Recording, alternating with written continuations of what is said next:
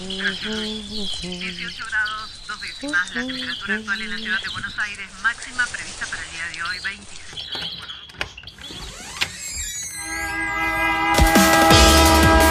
No tenemos agua, se nos corta la luz, no vivimos la dignamente. ciudad ninguna respuesta. Hubo una convocatoria. de trabajadores desocupados. Estamos en el Ministerio de Desarrollo Social de la Ciudad de que Buenos Aires. unas, unas torres que denominan alto. vivan en una mejor ciudad, que los vecinos de Buenos Aires vivan en una mejor ciudad. Ninguna respuesta. Esto pasa en Buenos Aires. Subtes contaminados con asbesto Trabajadores fallecidos. y negligencia de las autoridades.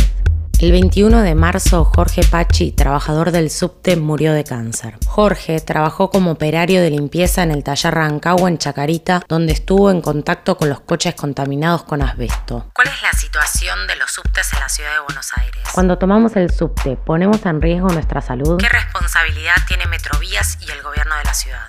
El subte de Buenos Aires sigue creciendo para vos.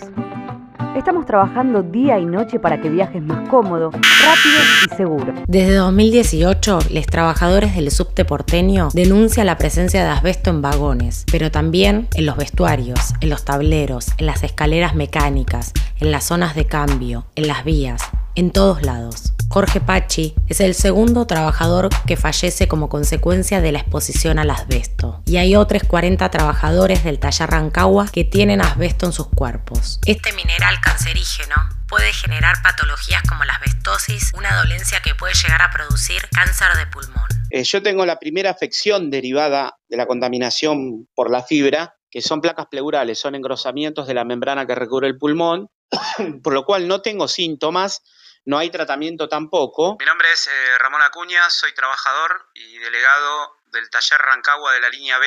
Pero es algo que puede evolucionar, eh, puede evolucionar, la fibra tiene una latencia dentro del cuerpo de 40 años y por ese motivo mis compañeros y yo vamos a estar analizados médicamente hasta el fin de nuestros días, hasta la muerte, porque esta primera afección de la fibra puede transformarse en un cáncer de pulmón o en un mesotelioma, que es el característico cáncer de pleura debido a la fibra de asbesto. Lamentablemente, en el último tiempo hemos certificado las dos primeras muertes por esta problemática, muertes de trabajadores. El compañero Palmiciano, que era un compañero jubilado, que trabajó 30 años en la línea A, falleció de un cáncer de pulmón y hace muy poco tiempo el compañero Jorge Pachi, de 44 años, que falleció lamentablemente de un cáncer muy invasivo debido a esta problemática. Hasta el momento se le realizó estudios médicos a 1.300 trabajadores del subte de un total de 4.000. Los resultados arrojaron que 42 tienen alguna patología derivada del contacto con asbesto y 4 contrajeron cáncer. ¿Qué es el asbesto? El asbesto es un mineral que fue utilizado durante décadas en todo el mundo, generalmente en la industria de la construcción, porque tiene propiedades excepcionales como aislante. Es un material que sirve para aislar partes de máquinas o elementos que irradian temperatura. Particularmente en la industria ferroviaria se usa como recubrimiento de partes eléctricas que generan temperatura. El asbesto no solo afecta a quienes trabajan en el subte, sino también a quienes diariamente lo utilizan como transporte. Estamos convencidos, y así lo hemos probado, de que el asbesto o amianto, un material cancerígeno diseminado en las seis líneas y el premetro, afecta no solamente a los trabajadores que cumplimos tareas, ya sea en estaciones, manejando los trenes o en talleres o en otros sectores, sino también a los usuarios. Es por este motivo que lo tomamos como una lucha integral para mejorar la salud pública de trabajadores y usuarios. Recalculando.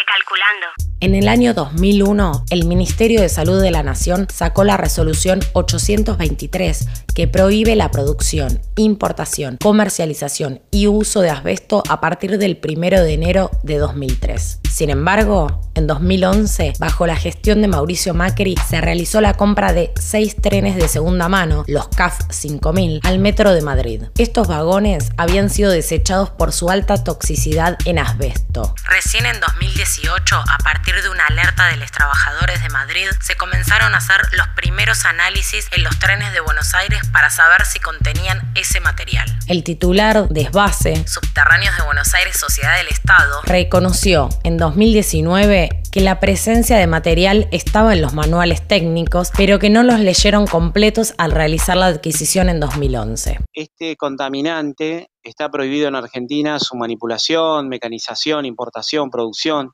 desde el año 2003. Eh, y en el año 2011 vienen, se compra el material contaminado que efectivamente, en base a una investigación de un medio periodístico, eh, Eduardo de Montmolín, que era el presidente de base, comete un sincericidio, por así decirlo, diciendo, bueno, en los manuales españoles de los CAF 5000 se explicitaba eh, taxativamente que los coches tenían amianto. Lo que pasa es que como eran manuales de muchas páginas, de como de 300 páginas, nosotros no, no pudimos leerlo.